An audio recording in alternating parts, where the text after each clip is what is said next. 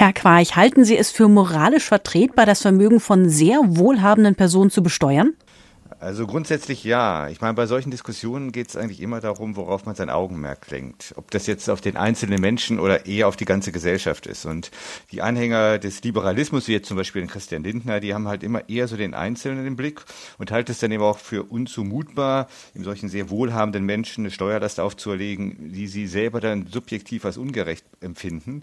Und auf der anderen Seite eher sozialdemokratisch denkende Menschen, die schauen halt aufs Ganze und fragen sich, was muss jetzt geschehen, damit eben das Gemeinwesen im Ganzen in einem guten Zustand bleibt. Jetzt haben wir in Deutschland in den letzten Jahren doch eher liberalistisch gedacht, stellen aber nun fest, dass der gesamtgesellschaftliche Zusammenhang bröckelt. Und deswegen scheint es in der Tat an der Zeit zu sein, ordnungspolitisch zu intervenieren. Und dann kann man eben auch die Vermögen besteuern. Bis 1997 gab es in Deutschland ja die Vermögenssteuer und die damalige schwarz-gelbe Bundesregierung hat sie ausgesetzt mit Verweis auf den sogenannten Halbteilungsgrundsatz, wonach der Staat dem Steuerzahler mindestens die Hälfte seiner Einkünfte lassen muss. Gelten diese Bedenken denn jetzt nicht mehr? Also soweit ich weiß, aber ich bin ja auch kein Jurist, aber soweit ich weiß, ist dieser Halbteilungsgrundsatz auch juristisch umstritten. Also Verfassungsrechtler jedenfalls, so habe ich jetzt von den Ausführungen von diesem Herrn Thiele entnommen, ähm, die messen dem keine so große Bedeutung mehr zu. Das heißt, die Sache sollte und muss eigentlich politisch entschieden werden. Und da leuchtet mir jetzt der Vorstoß von Frau Fahimi ein. Also es bekommt einfach eine Gesellschaft auf Dauer nicht, wenn die Vermögensverhältnisse so weit auseinanderklaffen. Und es ist einfach Menschen, die überhaupt kein Vermögen haben, schlechterdings nicht erklärbar, aber auch um andere, die oft auch gar nicht viel viel mehr arbeiten oder leisten als sie selbst, dann irgendwie das Hunderte oder teilweise sogar Tausendfache von dem besitzen sollten, was man selber hat. Also da könnte, denke ich, die Vermögensteuer wirklich auch ein Signal für mehr gesellschaftliche Solidarität und Zusammenhalt sein. Und ich denke, das brauchen wir. Gegner der Vermögensteuer sagen aber, dass die Erfassung der Vermögen einen so hohen administrativen Aufwand erfordere, dass das wiederum ein Drittel der Mehreinkünfte verzehren würde. Also am Ende ist kaum mehr übrig. Was sagen Sie dazu?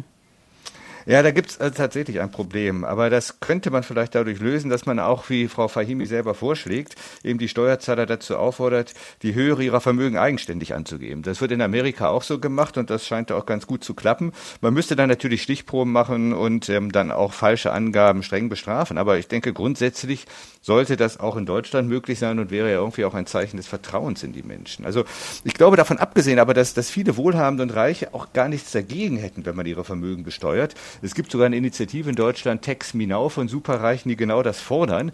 Denn diese Steuermillionäre, wenn die mal Deutschland verlassen, dann, das weiß man eigentlich nicht wegen den hohen Steuern, sondern vielmehr wegen diesem enorm bürokratischen Aufwand, der in Deutschland mit den Steuern getrieben wird.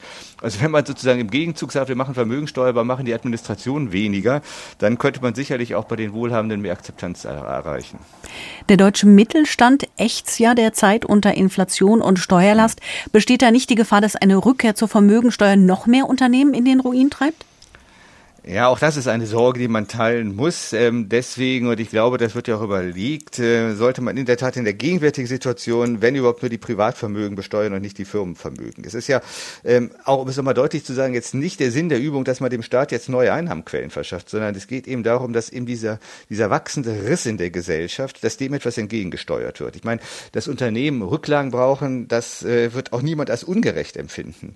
Ähm, man könnte natürlich dann auch noch hingehen und diese staatlichen Mehreinnahmen dafür einsetzen, dass eben den weniger Vermögen an anderen Punkten Entlastung zugeführt wird. Zum Beispiel, das habe ich jetzt auch gelernt bei der Grunderwerbssteuer. Ich meine, ich kenne mich da zu wenig aus, aber da könnte man eben auch Hauskäufern, die nicht sehr vermögen sind, ein bisschen äh, zur Hilfe kommen. Aber eben, wo ich mich auskenne, das sind eben Gerechtigkeitsfragen. Und was das nun angeht, glaube ich eben, dass eine Wiedereinführung der Vermögensteuer nicht nur vertretbar, sondern im Sinne unseres gemeinschaftlichen, gesellschaftlichen Friedens notwendig ist.